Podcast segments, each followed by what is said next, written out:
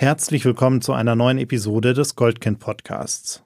Mein Name ist Daniel Fürk und ich spreche heute mit Professor Dr. Michael Schulte-Markwort. Er ist ärztlicher Direktor der Oberberg Fachkliniken Marzipanfabrik in Hamburg und Fasanenkiez in Berlin. Außerdem ist er ärztlicher Leiter der Praxis Paidion.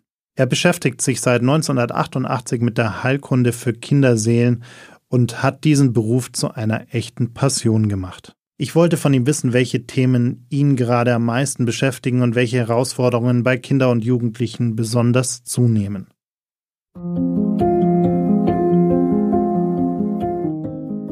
Das Zusammenleben ist nicht immer einfach. Besonders in Familien kann es immer wieder einmal schwierig werden. Das ist auch ganz normal. Im Goldkind-Podcast finden wir mit euch gemeinsam heraus, ab wann es nicht mehr in Ordnung ist, wann Grenzen überschritten werden und wie man sich in solchen Situationen helfen kann. Lieber Herr Professor Dr. Schulte-Markwort, ich freue mich sehr, dass Sie sich die Zeit nehmen und wir heute sprechen können über Ihre Arbeit, über Kinder und Jugendliche und deren Zusammenleben in manchmal nicht ganz so einfachen Familien. Ja, sehr geehrter Herr Fürk, vielen Dank für die Einladung. Ich freue mich auch, weil ich natürlich immer nach Gelegenheiten suche, über psychisch kranke Kinder und ihre Belastungen sprechen zu dürfen. In der Vorbereitung habe ich mir ein paar Gespräche von Ihnen mit Ihnen angehört und äh, bin immer wieder darüber gestolpert, dass Sie oft sagen, Kinder sind heute viel reflektierter als früher in ihrer eigenen Wahrnehmung. Äh, können Sie das ein bisschen erklären? Warum fällt Ihnen das auf? Was, was hat sich da verändert? Ja, man muss sich das so vorstellen, dass meine Erstgespräche mit Vater, Mutter, Kind klassischerweise immer so ablaufen, dass ich als allererstes in Gegenwart der Eltern das Kind befrage.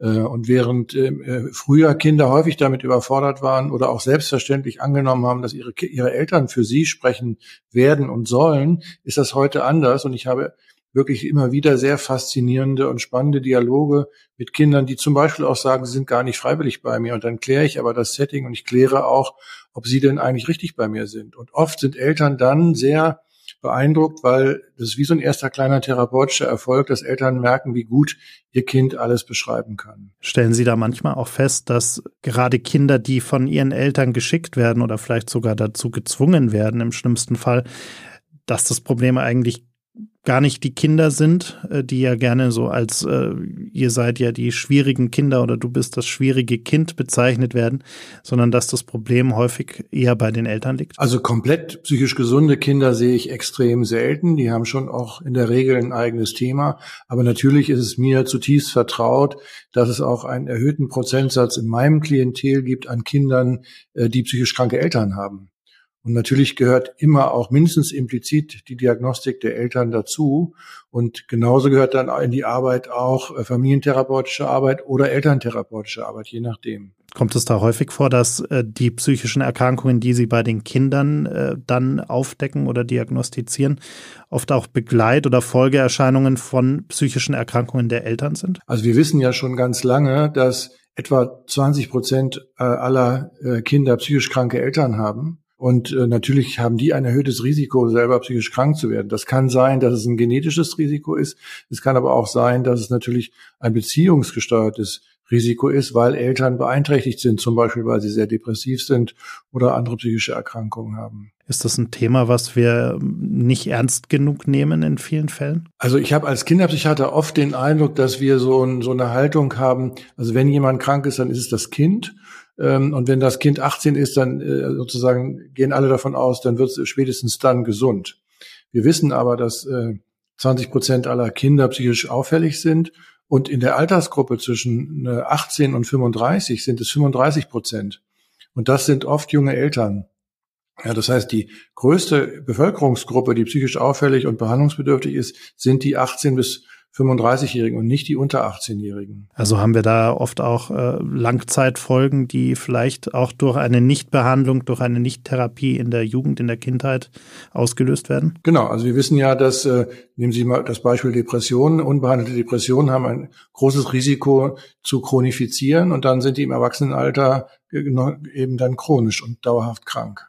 Ein anderes Thema, das damit vielleicht auch zusammenhängt, ist ein Thema, das Sie in Ihrem letzten Buch verarbeitet haben. Sie haben es mutlose Mädchen genannt. Wie äußert sich das genau? Was können wir uns darunter vorstellen? Das muss man sich so vorstellen, dass die Mädchen, die ich als mutlos kennzeichne, zunehmend von sozialem Rückzug begleitet werden, ähm, irgendwann äh, verschlossener werden, zurück, sich immer weiter zurückziehen, dann irgendwann nicht mehr zur Schule gehen und dann tatsächlich völlig ratlos äh, und vordergründig depressiv wirkend, aber nicht wirklich depressiv seiend, ähm, im Rückzug leben und nicht mehr in die Außenwelt kommen und sich nicht mehr um ihre Zukunft kümmern können. Wodurch entsteht dieses Phänomen? Haben Sie da eine Erklärung? Also weil es uns selber ja hier im therapeutischen Team äh, seit fünf Jahren immer wieder auch sehr ratlos macht, habe ich ja dieses Buch geschrieben, weil ich das gerne zur Diskussion stellen wollte. Das heißt, ich behaupte nicht, dass ich erstens genau weiß, woher das kommt und geschweige denn, dass man kluge therapeutische Interventionen machen kann, mit denen das dann alles schnell weggeht.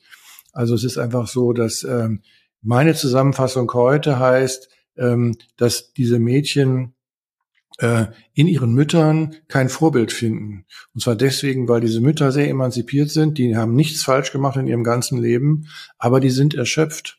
Äh, ich mache ja auch Müttergruppen beispielsweise, therapeutische Müttergruppen. Auch da ist das Kennzeichen dieser Mütter, dass sie oft sehr erschöpft sind.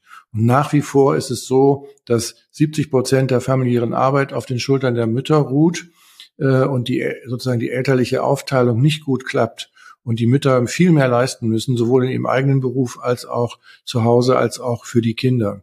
Und das macht, ist oft anstrengend und das macht Mütter schneller angestrengt. Und dann sagen die Mädchen, das ist kein Vorbild für mich, so möchte ich nicht werden.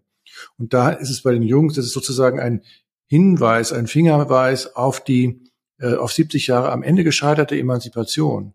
Weil Emanzipation funktioniert heute nur so, dass die Frauen Berufe ergreifen dürfen, aber nicht, dass die familiäre Arbeit wirklich geteilt ist. Das heißt, hier greift auch wieder dieser Punkt generell der Überforderung, den wir, den wir ja auch ganz oft äh, generell in unserer Gesellschaft momentan sehen. Vielleicht auch ausgelöst durch diesen zusätzlichen Aspekt, dass wir so einen wahnsinnig hohen Anspruch an uns selbst haben, der auch äh, gebildet wird durch äußere Faktoren, die wir über soziale Netzwerke wahrnehmen, die wir durch übergroße Vorbilder vielleicht wahrnehmen, dass das vielleicht auch noch mit dazu kommt? Ich glaube auch, dass wir in einem Zeitalter der Überforderung leben, also weil es hat nicht nur was mit äh, sozialen Medien zu tun, sondern auch mit realen Ereignissen wie Klimawandel oder Kriege in der Welt.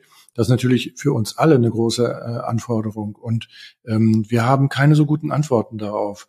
Und dass dann Kinder sich manchmal zurückziehen, äh, ist, finde ich, naheliegend. Um das auch kurz nochmal zeitlich, historisch einzuordnen, Sie sagen fünf Jahre, das heißt, es ist kein Corona kein Pandemiephänomen. Es hat davor schon angefangen. Genau, ja. Ich habe sowieso den Eindruck, dass wir zu viel Corona zuschreiben. Ich habe viel mit Kindern zu tun, die das ganz hervorragend gemeistert haben. Äh, das lag eher dann auch an Schulen und der Frage, wie kompetent waren die im Umgang mit, der, mit, den, mit dem Switch ins Digitale.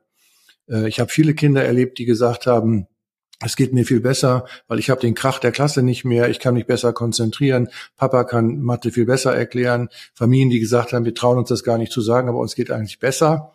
Ja, wir haben natürlich eine Gruppe in der Bevölkerung, wie immer, abgehängt, das sind die sozial schwachen Familien, die da nicht mithalten konnten. Aber viele Familien, mit denen wir es auch zu tun haben, die eher aus Mittelstandskreisen oder Akademikerfamilien kommen, bei denen ist war das komplett anders. Und ich hatte eher immer den Eindruck, dass wir unsere kollektive Angst vor Corona dann auch auf die Kinder übertragen haben.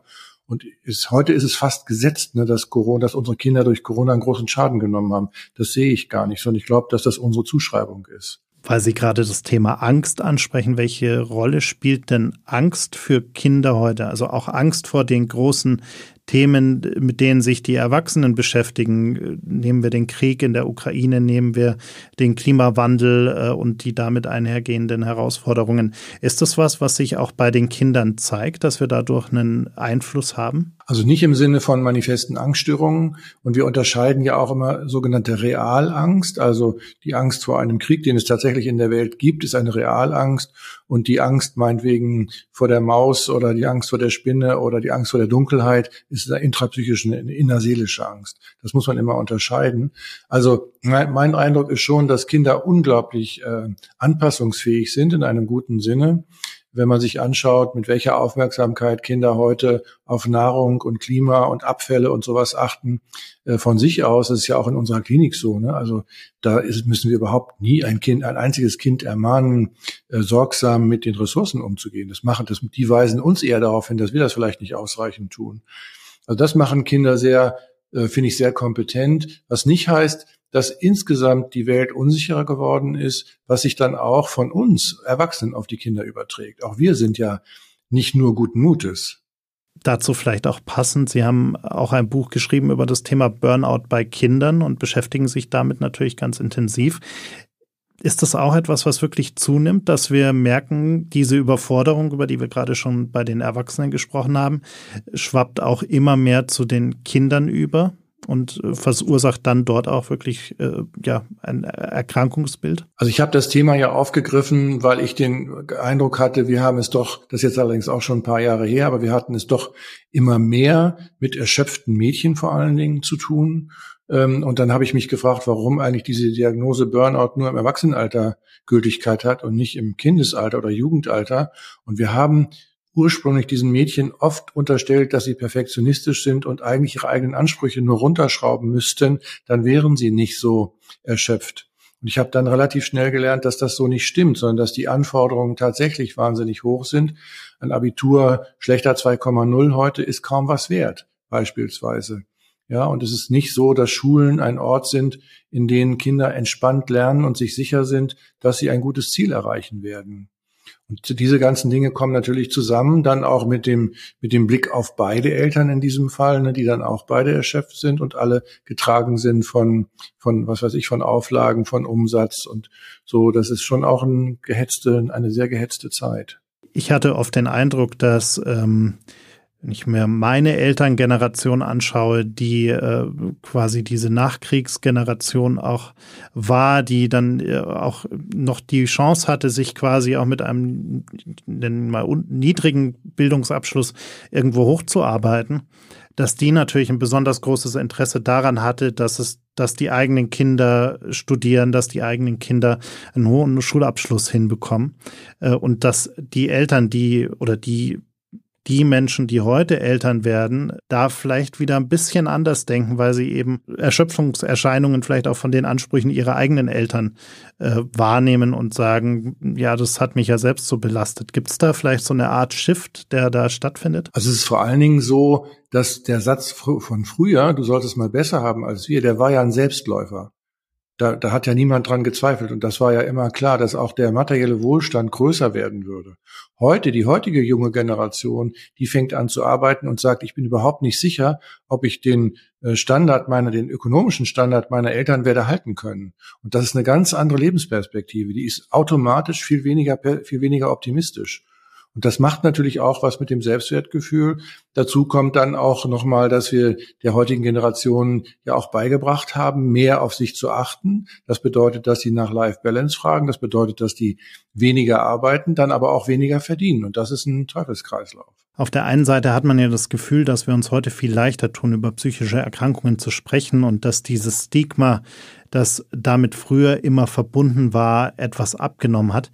Gleichzeitig führt das aber auch dazu, dass wir immer mehr Laiendiagnosen sozusagen haben, also dass Menschen direkt mit einem Burnout, einer Depression äh, irgendwie eingeordnet werden oder als Narzisst bezeichnet werden, wenn sie sich mal äh, ja eher narzisstisch verhalten. Wozu führen diese beiden Entwicklungen und was sind da vielleicht auch positive und negative Nebenwirkungen? Also ich würde gerne trennen wollen zwischen dem Erwachsenenalter und dem Kindesalter. Also im Kind, für das Kindesalter habe ich den Eindruck, dass es eine gute, eine gute Entwicklung ist, dass Eltern schneller was sehen, schneller kommen und wir nicht so oft und langwierig hinterherlaufen müssen hinter den Symptomen und der Behandlung. Das war vor 20 Jahren deutlich anders. Heute kommt es wirklich auch vor, dass Eltern zu mir kommen und ich sage, gut, dass Sie da waren, aber Sie haben ein gesundes, liebenswertes Kind, gehen Sie beruhigt wieder nach Hause. Das konnte ich vor 20 Jahren so gut wie nie sagen. Im Erwachsenenalter, glaube ich, passiert noch was anderes. Da ist es so, dass äh, ja wir in einem Zeitalter der Radikalisierung und Moralisierung leben, wo man äh, sozusagen, wo es also unglaublich moralische Polizisten gibt, die im Internet und weltweit unterwegs sind und sofort, und man wird ja sofort abgestraft, wenn man das falsche Wort benutzt, wo dann auch plötzlich Dinge aufpoppen, die überproportional äh, sozusagen Beachtung finden, wie das Gender-Thema beispielsweise. Ja, ich, wir beschäftigen uns ja auch mit geschlechtsdysphorischen Kindern und Jugendlichen schon ganz lange. Und ich bin eher besorgt darüber, dass wir seit zehn Jahren das Phänomen haben, dass immer mehr Mädchen äh, und es ist nicht der Proport zu den Jungen. Diese Mädchen sagen, der jungen Körper ist eigentlich der bessere Körper. Das heißt, diese Mädchen verraten auch was, sowas wie von Weiblichkeit. Ja, womit ich denen nicht absprechen will, dass sie tatsächlich dysphorisch sind, aber dass sie wirklich sozusagen trans sind, also womit, wo, was ja erhebliche Konsequenzen nach sich zieht, wie dann auch die Operation beispielsweise. Wenn man da eine falsche Diagnose stellt, ja, dann ist es natürlich extrem fatal. Und wir müssen ganz besonders vorsichtig sein. Und in dem Moment, in dem wir das heute sind, vorsichtig sind, nicht vorschnell sowas einleiten, laufen wir, sind wir immer der Gefahr ausgesetzt, sozusagen, äh, äh, ja, sozusagen zu kritisch etwas unterdrücken zu wollen, was überhaupt nicht, noch nie für mich als Kinderpsychiater ein Punkt war. Ich will ja im Gegenteil, ich will ja Kinder befreien. Aber wenn ich den Eindruck habe, ein Mädchen kann nicht zu ihrem eigenen Körper finden, aus psychischen Gründen, dann bin ich auch unter Umständen überzeugt davon, wenn ich sie lange genug kenne, dass die Umwandlung in den männlichen Körper nicht die Lösung ist. Und dann bin ich ja eher in der Verantwortung, auch dafür zu sorgen, dass das nicht vorschnell passiert. Ne, und das sind so, das sind so diese radikalisierenden Themen, mit denen wir es unglaublich zu tun haben. Und dann diese Vorwürfe, dass man jemand sagt, es ist ein Narzisst, das ist eigentlich aus psychiatrischer Sicht was ganz Schlimmes, weil das ist ja kein Schimpfwort, sondern das ist natürlich eine Diagnose. Das ist ähnlich, wie man vielleicht früher gesagt hat, du bist hysterisch weil Sie gerade das Thema angesprochen haben, wie stellen Sie denn auch wirklich sicher, dass Sie am Ende die richtige Entscheidung treffen, gerade wenn es um Geschlechtsanpassungen äh, in dem Kontext geht? Ähm, das stelle ich mir als wahnsinnig schwierigen Prozess vor, weil äh, ja da wirklich festzustellen, was ist richtig und was ist falsch in dem Moment, in dem ja immer sehr individuellen Fall. Äh, das ist auch schwierig, das ist auch ein langer Prozess. Deswegen äh, nehmen wir zum Beispiel solche Mädchen auch äh, relativ gerne zu diagnostischen Zwecken stationär auf, um sie eine Weile zu erleben. Wir sagen den Mädchen immer, wir sind komplett offen, wir wollen sie wirklich offen begleiten auf ihrem Weg. Und dann erleben wir, wenn wir diese offene Haltung haben, dann erleben wir nicht selten, dass sie von alleine mit unserer therapeutischen Hilfe auch wieder zurückfinden. Wobei bei uns das keine innere Vorgabe ist. Wir, wir sind nicht festgelegt darauf, daraus muss ein Mädchen oder daraus muss ein Junge werden. Äh, aber was wir auch immer machen, ist, dass wir das nie alleine machen. Wir machen das immer in großen Teams. Und das muss man sehr sorgfältig besprechen, weil die ethischen Komplikationen oder Implikationen so immens sind. Und wenn man das macht und wenn man sich Zeit lässt und wenn man die Mädchen dazu kriegt, dass sie sich auch darauf einlassen und mit uns sich die Zeit geben, ein Moratorium geben, dann ist es oft ein Prozess, wo man am Ende einigermaßen sicher ist. Man ist nie zu 100 Prozent sicher. Von welchen äh, Altersgruppen reden wir da eigentlich so im, im Schwerpunkt? Also so ähm, 14, 15, 16, manchmal auch 13. Also im, eigentlich so mit Beginn der Pubertät taucht das auf wo wir gerade schon über Zeit reden, wie steht es denn um die Wartezeit, bis tatsächlich auch Kinder und Jugendliche bei Ihnen vorstellig werden können? Also wenn die Eltern oder auch die Kinder selbst, das muss man ja auch immer sagen, äh, gerade auch ab 16 können sich Kinder und Jugendliche ja auch selbst äh, bei einem Psychotherapeuten, bei einem Psychiater, Psychologen melden und äh, dort auch selbst aktiv werden, wenn sie merken, sie benötigen die Hilfe.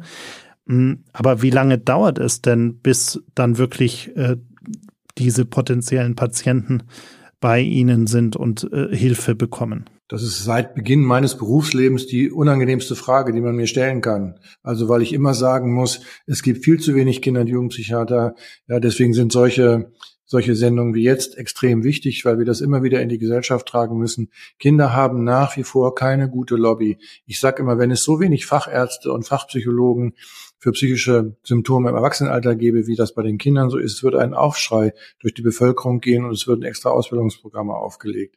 Wir haben nach wie vor viel zu wenig Kinder- und Jugendpsychiater und Psychotherapeuten. Wenn Sie in Hamburg bei einem niedergelassenen Kollegen anrufen und Sie haben kein lärmendes Symptom für Ihr Kind, dann warten Sie genau ein Jahr. Ein Jahr im Leben eines 13-jährigen Kindes ist ein Dreizehntel. Das ist überhaupt nicht zu verantworten. Vieles ist sehr unethisch äh, und das hat vor allen Dingen das dann damit was zu tun, dass das im medizinischen System gedeckelt ist und dass ich zum Beispiel, wenn ich mich in Hamburg niederlassen wollte, gar keine Zulassung kriege und ich müsste mich auf einen vorhandenen Kassensitz bewerben. Das heißt, es wird nie ausgedehnt. Ja, die Medizin ist budgetiert und ist gedeckelt. Und das heißt, immer wenn es Ausweitungen gibt, dann verdienen alle weniger. Das ist ein ganz absurdes System. Das heißt, am Ende haben wir da wirklich äh, ein, ein politisches Problem und gar nicht mal so sehr ein personelles Problem, dass, äh, dass es zu wenig Leute geben würde, die diesen Beruf machen möchten, sondern wirklich das Problem, dass es äh, da quasi äh, regulatorische äh, Limitierungen gibt. Also wir haben keinen Nachwuchsmangel, sowohl was die Ärztinnen, Ärzte angeht, als auch die Psychologin die, die äh, kommen gerne zu uns und äh, sind, arbeiten auch gerne in diesem Feld. Kinder- und Jugendpsychiatrie und Psychotherapie ist eigentlich ein beliebter, ein beliebtes Feld. Gibt es da irgendwelche Lichtblicke irgendwo an, am Ende eines Tunnels, wo Sie sagen würden, vielleicht auch durch äh, die, die Ampelkoalition, die wir jetzt haben, vielleicht äh, gibt es da Veränderungen. Wir haben ja auch einen neuen Gesundheitsminister. Äh, sehen Sie da irgendwelche Lichtblicke oder wird es eher schwieriger, noch schwieriger? Ich habe den Eindruck, dass es eher schwieriger wird. Ähm, es ist ja auch so, es gibt ja auch in Skandinavien inzwischen so Vorstöße, dass doch mehr der Medizin privatisiert werden müsste, ne, weil das dann sozusagen über den Markt sich viel besser und schneller reguliert. Ähm, ich selber habe ja mich in letzter Zeit darum gekümmert, ähm, private Versorgungssysteme aufzubauen. Und zwar nicht deswegen, weil ich Zweiklassenmedizin liebe, sondern weil ich ähm, nur da die Möglichkeit habe zu expandieren. Ja, und diese, diese Kliniken, die wir gegründet haben in Hamburg und Berlin und in Freiburg und die beiden Praxen, die, das ist, das, damit bediene ich Zweiklassenmedizin. Aber es ist die einzige Möglichkeit für mich, wirklich mehr Kinder zu behandeln. Und mir ist das egal, wie die versichert sind. Den Kindern übrigens auch. Und der Schweregrad der Erkrankung ist zwischen Kassenkindern und privatversicherten Kindern auch nicht anders. Wie sehen Sie denn die Entwicklung von äh, Kinder- und Jugendhilfeprogrammen, die da vielleicht auch schon mal die Wartezeit, ja, überbrücken ist ein schwieriges Wort, weil es ja keine echte Therapie, keine echte Behandlung ist, aber zumindest Hilfestellung geben können in solchen schwierigen Situationen. Mein Eindruck ist, dass die Jugendhilfe sich in den letzten zehn Jahren, 15 Jahren sehr professionalisiert hat. Ähm, und auch äh, unsere Kooperation, wir müssen ja oft mit Jugendämtern zusammenarbeiten, machen das auch selbstverständlich und gerne. Die Kooperation ist auch sehr viel professioneller geworden. Äh, allerdings haben die auch nicht genügend Plätze. Äh, die haben nicht genügend Wohngruppen ne, und das ist auch ein schwieriges Terrain, was dann auch oft nicht ausreichend ausfinanziert ist und auch da nicht genügend Personal ist. Aber ähm, also für unsere Kinder, für unsere psychisch kranken Kinder gilt ja manchmal dieser Satz, dass man für bestimmte Kinder ein ganzes Dorf braucht, um sie groß zu kriegen. Und das ist manchmal so. Aber dann braucht man auch das Dorf und das ist teuer, weil das personalintensiv ist. Merken Sie das bei solchen Angeboten? Die wurden ja früher auch gerne in die gleiche Ecke pauschal mal mit Jugendämtern, mit äh, dem äh, Schreckensszenario einer äh, Kindesentziehung sozusagen gleichgesetzt. Ähm, haben Sie das Gefühl, dass diese Stigmata hier auch ein Stück abgebaut werden und dass auch Eltern vielleicht offener sind, solche Hilfsangebote, solche niedrigschwelligen Hilfsangebote dann auch in Anspruch zu nehmen? Also es ist für Eltern oft ein Angang, das Jugendamt einzuschalten, weil es äh, sozusagen einer Kapitulation gleichkommt. Gefühl zumindest. Ne? Und dann ist es immer unser Job, mit Eltern therapeutisch so intensiv zu arbeiten, dass sie das leichter machen können. In der Klinik stellen wir dann den Kontakt auch in der Klinik schon her, weil wir auch Sozialarbeiter und Sozialpädagogen in der Klinik haben. Ähm, und dann glaube ich insgesamt das Gefühl, dass die Schwelle niedriger geworden ist. Wir haben viele Jahre, so das ist aber jetzt auch schon 20 Jahre her, beispielsweise in Hamburg intensive Sitzungen mit der Jugendhilfe gehabt, um uns gut zu vernetzen. Das ist heute nicht mehr nötig, sondern das funktioniert sehr gut auch das Ineinandergreifen verschiedener Hilfesysteme. Mhm. Wie sehen Sie dann eigentlich die Situation an den Schulen? Also äh, gerade auch was vielleicht dann die Intervention oder die Unterstützung durch Schulpsychologen, Schulpsychologinnen, durch äh, Sozialarbeiter in diesem Feld und Sozialarbeiterinnen angeht. Ist das was, was sich vielleicht auch ein Stück verbessert hat, äh, dass, dass da mehr passiert heute als früher? Also Schule ist für mich als Kinder- und Jugendpsychologe Psychiater sozusagen ein bisschen gegen Ende meiner Berufslaufbahn das schlimmste Thema, was man sich überhaupt nur vorstellen kann. Natürlich kenne ich super engagierte Lehrer, mit denen ich gerne zusammenarbeite, aber ich werde auch regelmäßig, wenn ich, ich bin oft in Schulen und kümmere mich um meine Kinder, ich werde manchmal auch richtig wie, wie vor ein Tribunal geführt, weil ich sozusagen ein Kind krank rede. Und äh, neulich hatte ich ein Erlebnis mit einer Lehrerin, die gesagt hat, ach, das ist ja schön, zum zweiten Mal in meiner 20-jährigen Berufslaufbahn kommt mein Kinder- und Jugendpsychiater zu mir. Herzlich willkommen. Das ist extrem selten. Und ich habe den Eindruck, dass die Schule viele Probleme hat. Also Klassen sind zu groß, Klassen sind zu laut. Der Reparaturstau in Schulen ist unendlich. Es ist ein respektloser Ort, sowohl für Lehrer als auch für Kinder. Die sind schlecht ausgestattet, die haben das digitale Zeitalter komplett verpasst. Das kommt überhaupt nicht vor. Die werden morgen von ChatGPT abgelöst äh, und haben es, glaube ich, noch nicht so richtig gemerkt. Die Schule ist oft sozusagen der letzte Ort, den ich immer dann Dienstleistungswüste nenne, wo es nicht darum geht, dass Kinder zufrieden, motiviert in ein Ziel geführt werden, sondern wo Druck aufgebaut wird, wo wir immer wo immer defizitorientiert gearbeitet wird. Wir benennen immer nur die Fehler, nie das, was gut gelaufen ist. Das ist sozusagen der Grundsatz dieser Pädagogik. Und das finde ich richtig schwierig. Da könnte ich jetzt noch ganz lange drüber reden. Und das ist jetzt auch gerade sehr verkürzt, aber das ist so ein bisschen so eine kurze Zusammenfassung. Eine Frage, die ich in dem Format hier gerne immer zum Abschluss auch stelle, ist, wenn Sie einen Wunsch frei hätten, den, Sie können verändern, was Sie mögen. Äh, einen Wunsch frei hätten, der Ihre Arbeit äh, erleichtern würde, der das System verbessern würde, der äh, den Kindern und Jugendlichen äh, helfen würde. Äh, wie würde der aussehen? Was würden Sie verändern? Also wir haben ja partizipative Konzepte in unseren Kliniken umgesetzt. Ne? Wir haben beispielsweise keine Stationszimmer mehr. Das heißt, wir sprechen immer so, dass die Kinder uns immer hören können. Wir haben ein extra Format entwickelt, in dem wir offen über alle Kinder sprechen, die fünf Meter weiter sitzen sitzen und zuhören, was dazu führt, dass ich noch nie so reflektierte Kinder erlebt habe, die ich dann in der Vorlesung zum Beispiel ja erlebe, wie die erklären, was mit ihnen los ist oder wie wir arbeiten.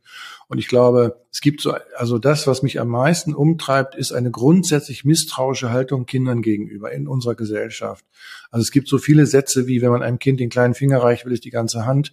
Ja, wir unterstellen Kindern immer Unersättlichkeit, wir unterstellen ihnen Unehrlichkeit, wir unterstellen ihnen, dass sie uns instrumentalisieren wollen, dass sie uns manipulieren wollen. Eltern sitzen vor mir und sagen, dieses Kind spielt die Symptomatik jetzt gerade nur und ich muss dann viel Arbeit drauf verwenden, dass das genau nicht stimmt.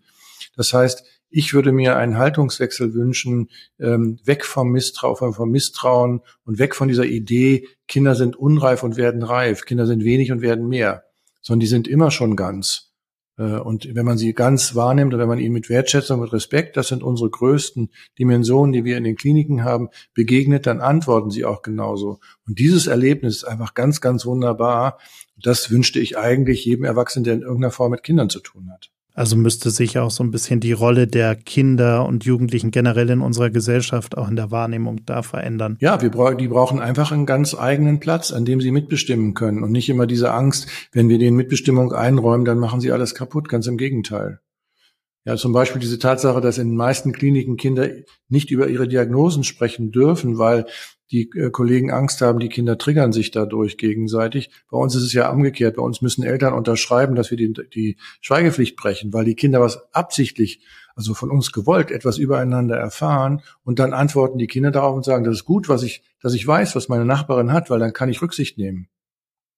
Ja, die sagen nicht, ah, wie gut, da kann ich sie extra ärgern mit ihrer Diagnose. Das kommt nie vor, nie. Wie haben Sie dieses äh, Modell entwickelt? Also wo war der Moment, wo Sie gesagt haben, wir müssen da offener mit umgehen und die Kinder auch äh, offen mit einbinden und auch offen über, über Probleme, über Herausforderungen sprechen, statt das alles hinter geschlossener Tür zu halten?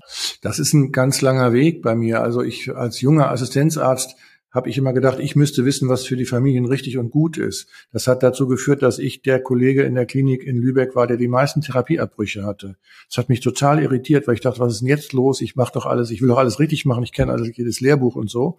Und von da an habe ich mich aufgemacht von der normativen Kinder- und Jugendpsychiatrie zur, zur partizipativen. Und das hat habe ich dann immer auch in meinen Therapien umgesetzt und verändert. Und darüber habe ich gelernt, dass die Kinder das genauso beantworten. Und dann habe ich gelernt, dass man das architektonisch nur machen kann, indem man die Stationszimmer abschafft. Und als wir vor drei Jahren die Marzipanfabrik in Hamburg gegründet haben, wusste ich nicht genau, ob das aufgehen würde, aber ich bin zutiefst zufrieden und auch sehr, sehr dankbar, wie die Kinder diese Konzepte aufgreifen. Und dann, das ist so das bisschen Paradoxe, ne? alle, bei uns kommen Kollegen zu Besuch und sagen, das kann doch nicht sein, ja, das, das funktioniert doch nur privat, mit Privatklientel. Dann sage ich, sprechen Sie gerne mit den Kindern, das hat nichts mit Ihrem Versicherungsstatus zu tun. Überhaupt nicht. Ja, und äh, es ist einfach so, dass ähm, wir insgesamt viel zu misstrauisch sind und ich würde jedem Erwachsenen und jedem vor allem in, in, in meinen Berufen das, das Erlebnis wünschen, was passiert, wenn man partizipativ wird.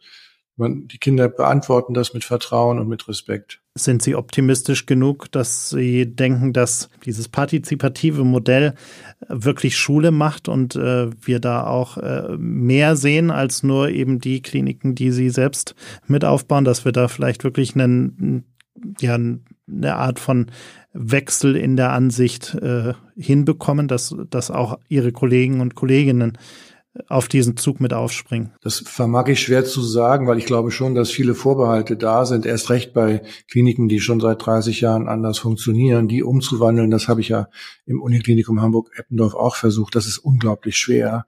Ähm, da muss man wirklich Räume einreißen. Ne? Anders funktioniert das nicht. Paradoxerweise oder vielleicht, vielleicht ist das auch typischerweise, ist es eher so, dass ich im deutschsprachigen Ausland anders aufgenommen werde. Die Österreicher zum Beispiel, ne, die finden das irgendwie super gut. Ich habe bisher noch von keiner Klinik in Deutschland gehört, die irgendwie das aufgreifen möchte. Aber ich will da auch niemandem irgendwie zu nahe treten. Das ist vielleicht auch ein Problem, weil wir ohnehin ein überlastetes System haben, dass man in so einem Überlastungszustand vielleicht eher wenig an Veränderung denken möchte, weil man irgendwie versucht, den Laden irgendwie am Laufen zu halten? Naja, klar, Veränderung ist natürlich immer mit, mit Ängsten begleitet. Äh, und äh, dafür habe ich auch tiefes Verständnis. Ich wünschte mir, dass mehr einfach mal was ausprobieren. Man muss gar nicht, muss das gar nicht so groß machen. Man kann das ja auch kleiner machen erstmal und muss noch nicht die ganze Klinik umbauen. Aber ich bin auch überzeugt davon. Ich habe ja lange Jahre auch eine geschlossene Station mitgeleitet und ähm, hab, äh, äh, am Ende habe ich gedacht, dass wir wahrscheinlich nur zehn Prozent dieser Bettenkapazitäten wirklich für geschlossene Bedingungen brauchen. Allerdings ist die andere Arbeit auch wieder sehr personalintensiv. Ich danke Ihnen sehr für Ihre Zeit und dass wir so ein bisschen teilhaben konnten an Ihrer Arbeit und äh, wie Sie ja die Gesamtsituation beurteilen. Vielen Dank, Herr Vögel. Ich danke für das Interesse.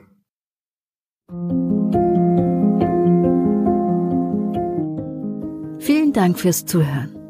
Wenn dir diese Episode des Goldkind Podcasts gefallen hat, folge uns bei Spotify, Apple Podcasts oder wo auch immer du gerne Podcasts hörst.